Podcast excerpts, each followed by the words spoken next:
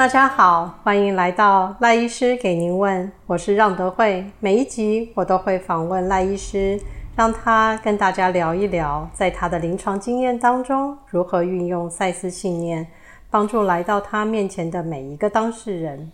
每周一的早上，我和赖医师会在中央五街的空间，希望借由每一次的谈话，让正在收听的您可以更加认识自己，让自己与自己更加的靠近。赖医师您好，我们常常听到同理心这三个字，甚至在与人的对话当中，我们会听到有人说：“请你同理我的感受。”到底什么是同理心？同理心和同情心又有什么不一样呢？嗯，谢谢让庆医师。那在身心科领域，同理是一个相当基本又深刻的功夫。啊，我选择用功夫来形容，是因为。同理，是一天又一天，一位又一位的个案这样走过来。同理是一步一步学习、调整，然后强化的。那同理其实很明确的，不是同情，因为它不是对于个案的困难与逆境，当成是一个你需要为他去悲伤、为他痛苦的方式。重真正重要的是，暂时放下自己的预设异常。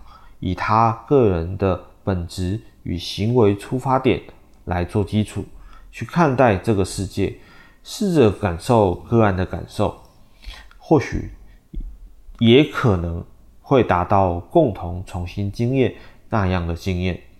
于是后续可能观点就会被打开，包容跟接纳会涌现，仿佛进入到一种彼此连结的状态。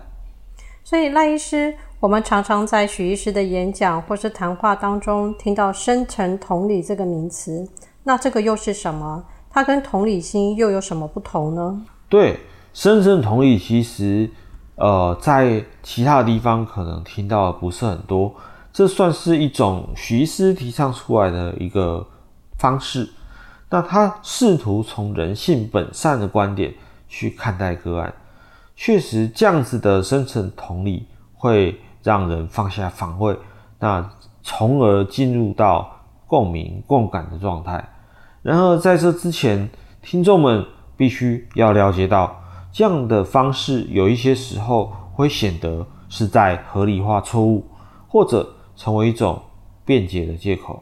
所以，我们还是要注重自己的界限，因为总是戴上所谓的粉红眼镜或是粉红镜片来看这个世界。那就有可能真的是非不分、糊里糊涂了。那么我们在知道这个前提之下，来想一下，凡存在必为合理这样的道理。每一个人，甚至是所谓罪大恶极的人，其实都有他可以回首来时路，都有一段说不出的委屈。那么一个不良行为或是出格的言语，代表的其实是当事人对于他的处境。的一个面向抗议。谢谢赖医师，让我们知道同理并不代表同意。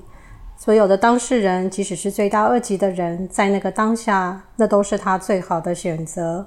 所做出的行为对他而言都有他正面的意义。但是在这个瞬息多变的现在，后疫情的时代，我们该如何深层同理来到我们面前的当事人呢？哦，现今在二零二三年的今天。在三年的疫情之后，在去全球化、东西对立的进行式中，无数的人躺平了，安静离职了，极简主义了，甚至开始了所谓的零支出生活。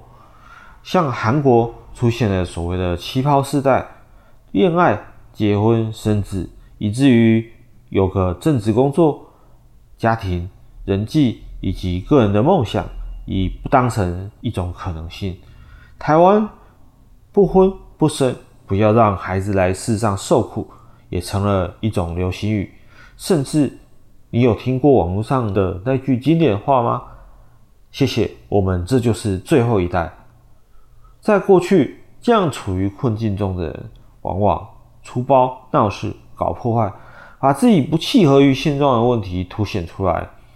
往往我们。需要给他的是一个机会来倾诉，给他一个摆脱过去、摆脱包袱的时刻。宛若我们将光明照进了过去的幽暗，那当下就能懂了那些年不能言说的苦。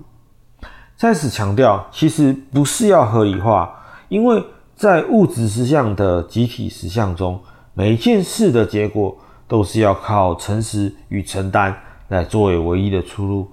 但是内在的救赎却始终会在某个转角等待你与你的重逢。或许现在的你有着各式各样僵化、无法悔改的事缠绕着你，听众们。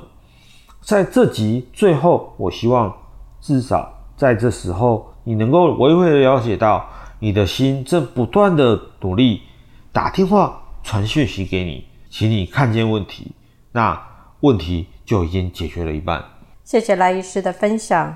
当我们打开自己的感官，放下我们的防卫，以人性本善或是人都有自然的罪恶感的观点，去陪伴来到我们身边需要被看见、被听见的人。那自然就会产生深层同理。感谢您的收听，赖医师给您问，我们下一期再与您一起探索身心灵。